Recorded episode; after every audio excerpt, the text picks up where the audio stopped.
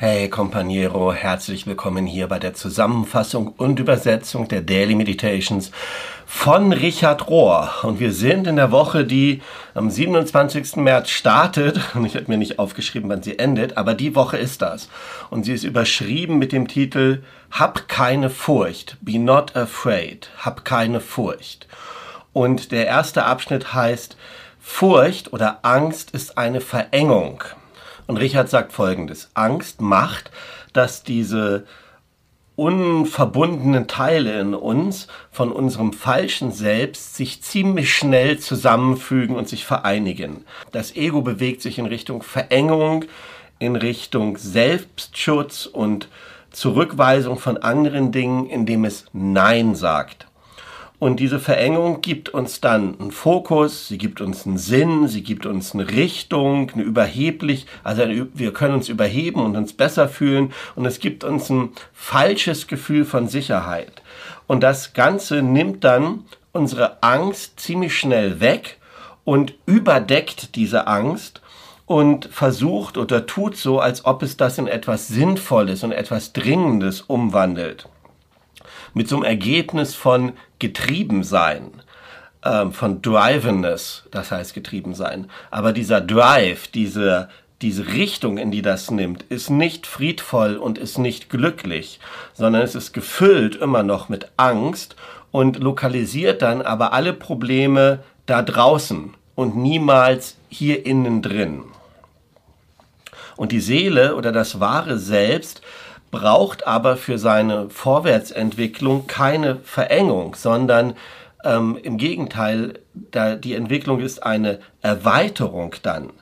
Die Seele oder das wahre Selbst bewegt sich vorne nicht durch Exklusion, durch Ausschließen, sondern durch Inklusion, durch Einschließen.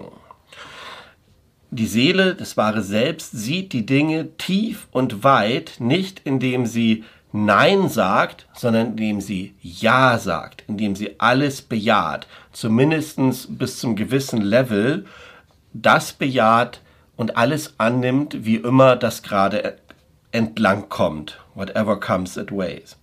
Und die Frage, die Richard hier stellt, ist, kannst du bei dir unterscheiden zwischen diesen beiden unterschiedlichen Bewegungen in dir selbst drin? Diese Bewegung von Verengung oder diese Bewegung von Erweiterung. Angst und Verengung erlaubt uns, andere Menschen zu eliminieren, sie auszulöschen, sie auszuschließen, sie abzuschreiben und in irgendeiner Form ein Exempel an ihnen zu statuieren. Mindestens erstmal in unseren Vorstellungen, in unseren Gedanken. Und das gibt uns dann sofort ein Gefühl von in Kontrolle zu sein und dass wir unsere Grenzen gut bewacht und beschützt haben und dass wir sie sogar vielleicht heilige Grenzen nennen können, die wir da schützen. Aber Menschen, die Kontrolle ausüben, sind in der Regel, haben sie Angst davor, etwas zu verlieren. Menschen, die Kontrolle ausüben, haben in der Regel Angst davor, etwas zu verlieren. Und wenn wir tiefer in uns selbst hineinschauen, dann werden wir sehen, dass in uns, vermutlich in jedem von uns, beides ist. Sowohl das Rebellische, ein Rebell, als auch ein Diktator.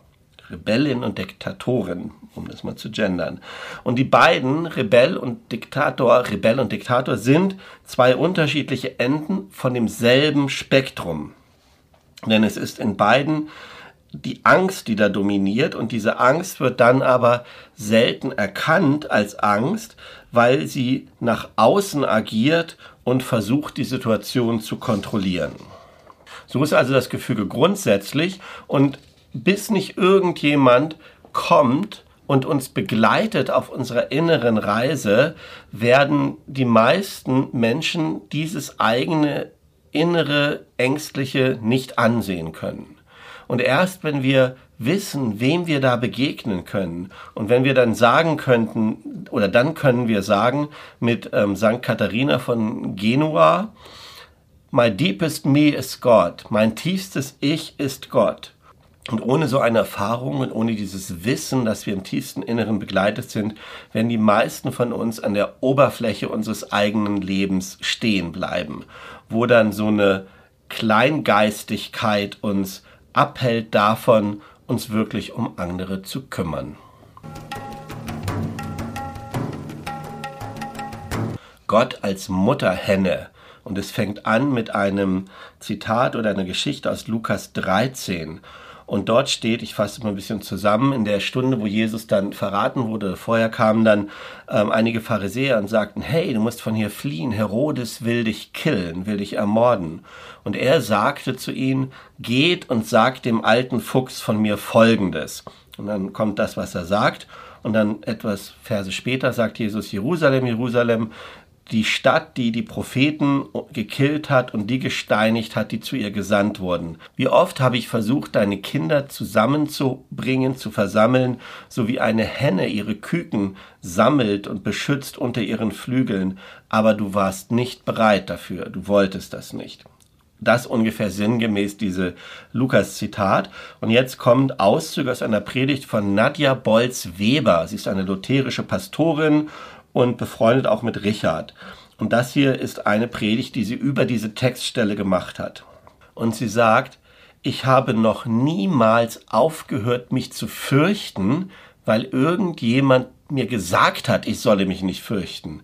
I am afraid. Ich fürchte mich. Ich habe Angst aber unsere Hoffnung darin, nicht mehr Angst zu haben oder was das bedeuten könnte, liegt vielleicht in diesem Text begründet, und zwar in dem Teil, wo Jesus Herodes einen Fuchs nennt und dann sich selbst als Henne oder Gott als Henne bezeichnet. Eine Mutterhenne, ein mütterliches Bild.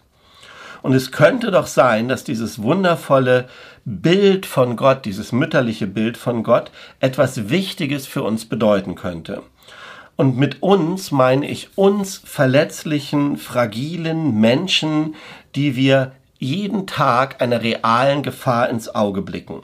Und ich kann jetzt zwar nicht sagen, was das jetzt bedeutet, diese Textstelle, dass du, äh, welche Verhaltensweisen du an den Tag legen solltest, um eine Person zu sein, die sich nicht mehr fürchtet. Oder ich kann auch nicht, ich kann auch nicht sagen, dass die Mutterhenne, Mutterhenne bedeutet, dass dann Gott Herodes oder den Fuchs abhalten kann oder dass Gott böse Dinge abhalten kann von dir.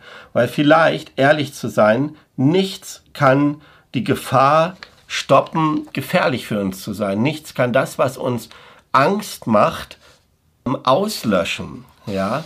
Denn eine Henne kann einen Fuchs, der dabei ist, ihre Küken zu killen, nicht wirklich davon abhalten. So, was sagt uns das Ganze dann hier? Ich glaube, sagt sie, die Gefahr ist real. Das, was uns Angst macht, ist real. Und eine Henne kann ihre Küken nicht außer Gefahr bringen. Also was bedeutet dann oder was ist das Gute an diesem Bild von Gott als Mutterhenne, wenn der Glaube uns gar nicht in Sicherheit bringen kann, wenn das dahinter steht hinter diesem Bild? Und okay, sagt sie, ich fange an darüber nachzudenken, dass es vielleicht so sein könnte, dass es nicht Sicherheit ist, die wir brauchen, um keine Angst mehr zu haben, sondern dass wir Liebe brauchen. Ich sage den Satz nochmal. Könnte es sein, dass wir nicht Sicherheit brauchen, um die Angst zu beenden, sondern dass wir Liebe brauchen?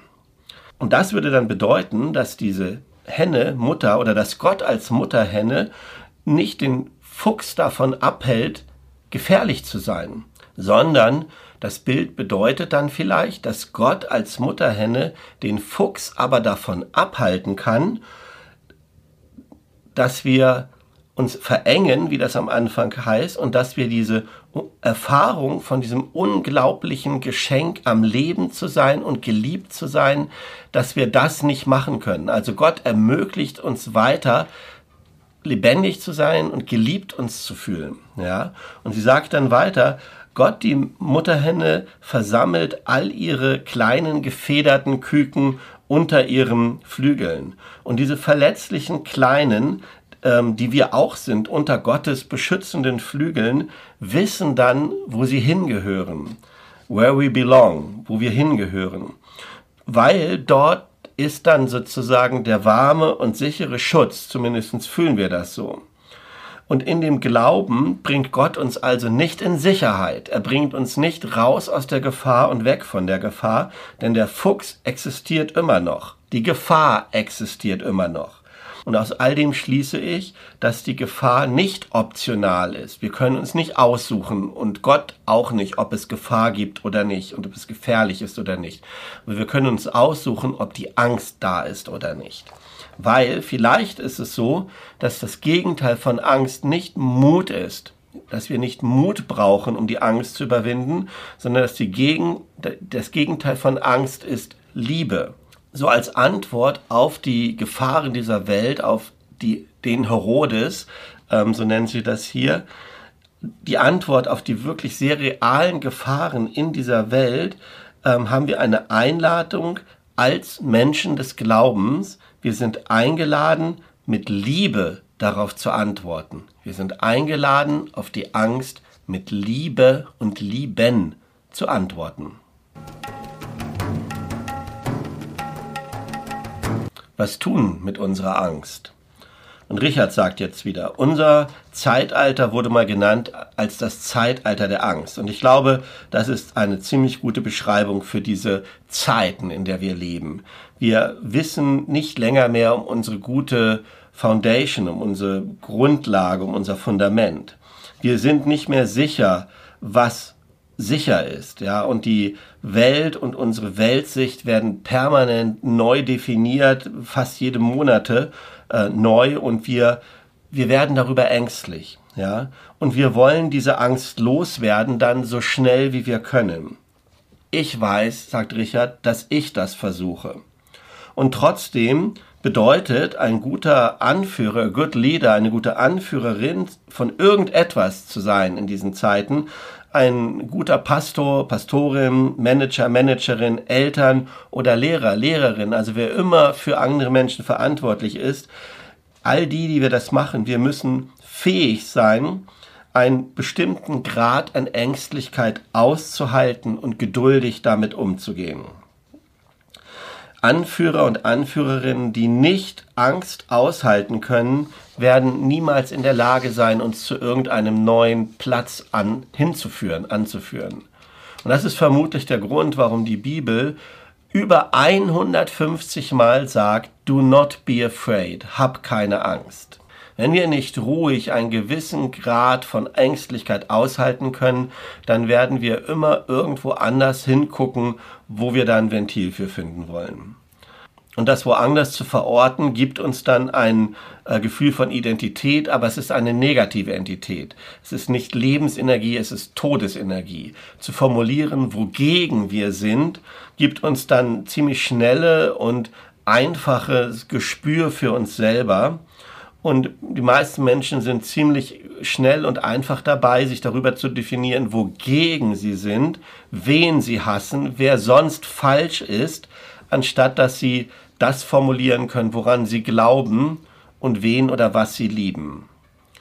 Und Richard sagt, ich hoffe, du erkennst dieses grundsätzliche Muster, wie diese zwei Alternativen in uns wirken können, ja, in jedem von uns.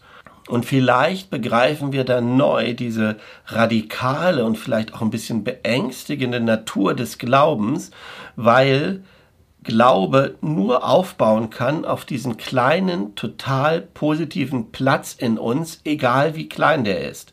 Es braucht ein inneres Ja, einen inneren positiven Platz. Gott braucht nur ein, etwas von der Größe eines kleinen Samenkorns, was in Liebe ist. Nicht in Angst, sondern in Liebe. Und das ist dann die Öffnung für die Gnade. Zärtlich sein mit unserer Angst. Cole Arthur Riley ist eine Schriftstellerin und jemand, der Online-Gebete Online Prayer Space Black Liturgies, also Online-Gebete, eine Liturgie für schwarze Liturgie geschaffen hat, also für schwarze Leute, wenn man das so sagen darf. Und sie sagt Folgendes. Mir wurde mal gesagt, dass das Gebot, das am meisten in der Bibel genannt und formuliert ist, lautet, hab keine Angst. Also eine Aufforderung und damit ein Gebot, fürchte dich nicht, hab keine Angst. Manche interpretieren das so, als sei das eine Aufforderung für Leute, die eben zu ängstlich sind und dass diese Angst ein Zeichen wäre, dass ihr Glaube nicht stark genug sei. Und mich trifft das, wenn jemand so denkt, ja, weil Gott kritisiert uns nicht dafür, dass wir Angst haben in einer Welt, wo es so viel Terror und Traumata gibt, ja. Ich höre dagegen die Aufforderung, hab keine Angst, und hoffe, dass das nicht ein Gebot ist, dass wir uns nicht fürchten sollen, sondern vielmehr, dass es die tröstende Stimme Gottes ist, die ganz nahe bei uns in unserem Zittern ist. Ich höre diese Worte und ich stelle mir Gott vor in all dieser Zärtlichkeit, wie er oder sie ihre Schöpfung zärtlich gegen ihre Brust presst und behütet. Und sie führt dann weiter aus, wie sie als Kind immer ihre Mutter gehört hat, die diesen Psalm 23 zitiert hat. Und ob ich schon wanderte durchs finstere Tal, fürchte ich mich nicht. Und sie sagt, das wäre der Teil, den ich immer ausgelassen habe. Ich bin immer schnell dahingegangen zu dem, wo der Psalmist sagt, und er weidete mich auf einer grünen Aue und führte mich zu frischen Wassern. Und heute finde ich das aber so schön, dass angesichts des Terrors, angesichts dessen, was uns Angst macht, Gott nicht von uns Mut erwartet, dass wir das überwinden, sondern stattdessen uns hinzieht zu dem, was die essentielle Schwester der Angst ist, nämlich die Ruhe, das Ausruhen. Eine Schwester, die nicht dafür da ist, die Angst wegzumachen, sondern neben ihr zu existieren in einer gewissen Spannung, in einer gewissen Harmonie. Das ist also ihr Bild von Psalm 23 und ob ich schon wanderte durchs finstere Tal, ich fürchte mich nicht, weil ich Ruhe habe, weil ich ausruhen kann, weil auch in all der Angst die grüne Wiese und das Wasser ist, dass die Verheißung ist, wo dann die Angst sozusagen ausbalanciert wird, mal zumindestens. So verstehe ich das hier. eine neue Furchtlosigkeit. Kann irgendjemand von euch, egal wie sehr er oder sie sich sorgt, nur eine einzige kleine Spanne zu seinem Leben hinzufügen? Und wenn nicht mal so kleine Dinge in eurer Kraft stehen, warum sorgt ihr euch dann für den Rest? Über den Rest. Denkt daran, wie die Blumen wachsen, obwohl sie sich niemals sorgen oder weben. Um wie viel mehr wird sich Gott für euch sorgen, die ihr so kleinen Glauben habt? Das ist so meine Übersetzung aus dem Englischen und Zusammenfassung von Lukas 12, Vers 25. Und davon ausgehend beschreibt der Mystiker und Theologe Howard Thurman Folgendes über die Angst, die wir erfahren, diejenigen, die mit dem Rücken zur Wand stehen. Und er sagt Folgendes. Die immer präsente Angst, die die Armen besetzt, die ökonomisch Armen und die sozial Unsicheren, das ist eine Angst, die eine andere Art Angst ist, als andere Leute das kennen. Muss ich mal so übersetzen. Wird gleich klarer. Es, es ist mehr wie so ein Nebel in San Francisco oder in London. Das ist eine Angst, die nirgendwo im Speziellen ist, sondern die irgendwo überall herumzuwabern scheint. Es ist wie so ein Mut, es ist wie so ein Allgemeinzustand, den man immerzu mit sich herumträgt. Und es hat seine Wurzeln tief im Herzen dessen, wo der Unterschied liegt zwischen den Schwachen und den Strangen, streng, äh, zwischen den Starken, zwischen den Schwachen und den Starken, zwischen denen, die ihre Umgebung kontrollieren und beherrschen und denen, die kontrolliert und beherrscht werden. Angst hat also auch was mit den sozialen Gegebenheiten und mit den Strukturen zu tun. Und Thurman macht dann klar, dass Jesus als Mitglied der jüdischen Gemeinschaft auch gelitten hat unter der römischen Besatzung und dass er diese grundlegende Art von Angst durchaus verstanden hat und dass er das auch benannt hat damit, ja. Und nämlich in diesem großartigen Ausdruck des Glaubens und der Bekräftigung des Glaubens, den wir gerade gehört haben in der Bergpredigt, ist vielleicht die klarste Linie, wo Jesus was darüber erzählt, über die positive Antwort auf dieses fürchterliche Geschwister, Geschwisterpaar von Angst und Verzweiflung. Und im Kern von der Begründung, von der Analyse und der Ausführung von Jesus steht dann, dass wir Menschen Kinder Gottes sind. Und dass der Gott des Lebens, der alles in der Natur erhält und versorgt und dass der der Lebensprozess selber ist, dass der's, dieser Gott ist, der sich auch um uns kümmert. Und Jesus schlägt vor oder, oder führt aus, dass es doch ziemlich unwahrscheinlich ist anzunehmen, dass Gott, dessen kreative Schöpfungskraft und Lebendigkeit aus, sich ausdrückt in jedem Detail, dass er sogar die, die Haare gezählt hat auf dem Kopf eines jeden Menschen. So war, glaube ich, der Anfangssatz. Dass dieser Gott sich niemanden auslässt, dass dieser Gott sich um jedes Leben kümmert, dass dieser um, um nicht nur die Haare zählt wie so ein Buchmacher, sondern sich um das Leben eines jeden Menschen selbst sorgt, um diesen vitalen Geist, um die ganze Person. Diese Idee, dass Gott sich kümmert um jedes Individuum, um jede einzelne Person, ist unglaublich wichtig, wenn wir uns mit der Krank, mit der Angst als eine Krankheit, als einem strukturellen Problem beschäftigen. Denn in dieser Welt, in der wir leben, in dieser angstmachenden Welt, wird, wird den Personen, die benachteiligt sind, permanent eine negative Antwort gegeben auf die wichtigsten Fragen, die sich jemand persönlich stellen kann. Nämlich, wer bin ich und was bin ich? Wer bin ich? Und diese Frage hat etwas zu tun mit meinem Gefühl für Selbstwichtigkeit, für Selbstwirksamkeit, mit meinem grundlegenden Gefühl von Zugehörigkeit, von Bedeutung. Und wenn eine Person fühlt, dass sie nicht zugehörig ist in der Art und Weise, wie die meisten anderen Menschen zugehörig sind und sicher sind, dann wird diese Person ein grundlegendes Gefühl von Unsicherheit und von Angst entwickeln, das so wie dieser Nebel ist, den er eben beschrieben hat. Aber das Bewusstsein, ein Kind Gottes zu sein, ein geliebtes Kind Gottes, um das sich Gott kümmert, stabilisiert das Ego und bringt dann neuen Mut hervor, bringt Furchtlosigkeit und Kraft hervor. Ich habe gesehen, dass das wieder und immer wieder passiert. Der Fluss der Gnade. Und zum Schluss nochmal ein Bild von Richard, der sagt folgendes. Gnade und Barmherzigkeit lehren uns, dass wir alle viel größer sind als die kleinen Geschichten, die wir uns erzählen, egal ob es gut oder schlecht ist. Ja, wir sind mehr als unser kleines, angstbasierten Geschichten uns immer erzählen wollen.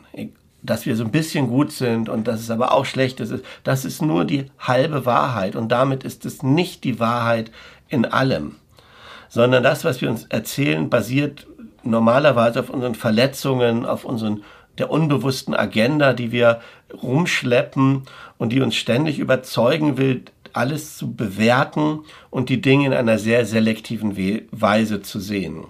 Aber all diese Geschichten und Meinungen über uns sind nicht das ganze Du. Sie sind nicht das große Du. Und deshalb kann das ganze Leben auch nicht fließen und in Fluss kommen dadurch. Und kein Wunder, dass der Geist beschrieben wird als fließendes Wasser, als Quelle in uns und als Fluss des Lebens an verschiedenen Stellen in der Bibel. Und Richard sagt dann so, ich bin der Überzeugung, dass der Glaube ziemlich genau diese Fähigkeit ist, zu vertrauen diesem großen Fluss von Gottes bedingungsloser Liebe. Glaube ist die Fähigkeit, Vertrauen zu haben auf den großen Fluss, den großen Strom von Gottes bedingungsloser Liebe. Und zwar ähm, bedeutet es zu vertrauen in der sichtbaren Verkörperung dieses Flusses, das ist Christus, in den Fluss, in dem Strömen selber, das ist der Heilige Geist, und in der Quelle von allem, das ist der Schöpfer oder die Schöpferin. Und das ist ein göttlicher Prozess, den wir nicht verändern müssen, den wir nicht hervorbringen müssen, den wir nicht beweisen müssen. Ja, alles, was wir machen müssen, ist es zuzulassen und es zu genießen.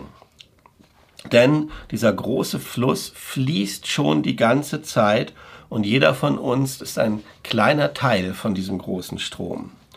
Und Glaube braucht auch nicht den Fluss anzuschieben, was ja sowieso nicht geht. Glaube braucht nicht den Fluss anzuschieben, sondern muss einfach nur glauben, dass da ein Fluss ist.